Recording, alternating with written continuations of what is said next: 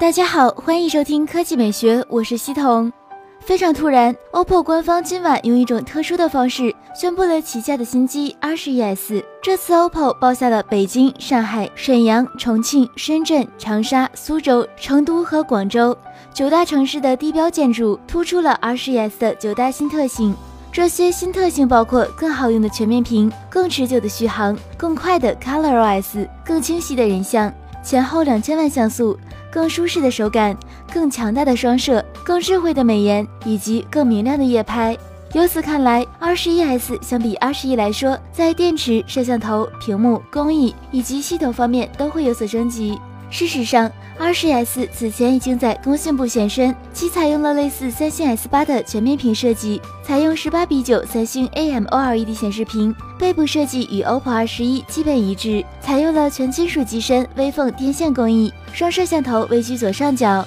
配置方面，它将搭载骁龙六六零处理器，配备四 G 内存加六十四 G 存储，支持沃克闪充，拍照及自拍应该也会有所升级，但详细规格目前还不清楚。以 OPPO 的风格来看，未来新机的产能应该不必担心，很有可能成为销量最好的国产全面屏手机。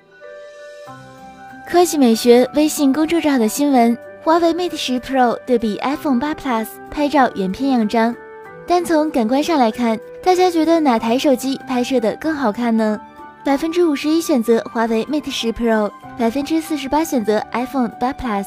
如果满分是十分，你会给华为 Mate 十系列打几分？百分之三十四选择了九分，百分之二十九选择八分，百分之十六选择十分。总体看来得分还是挺高的，仅有百分之八选择七分，百分之六选择四分，百分之二选择六分，百分之一选择五分。泡沫评论：希望可以推出一个 Mate 十和 S 八以及 Note 八的对比。那么听取大家建议，我们会在两周以内推出相关评测。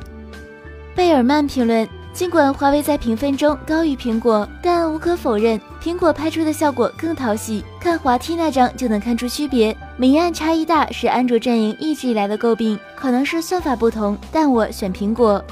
吉普评论：华为在拍照方面的确进步很大，现在已经是顶级水准了。如果再有人问花四千元我为什么不买苹果三星，可以回复说：四千元只能买上一代甚至上上代的苹果三星；第二，华为的拍照比苹果三星更好。那今天的语音就到这里，大家明天见。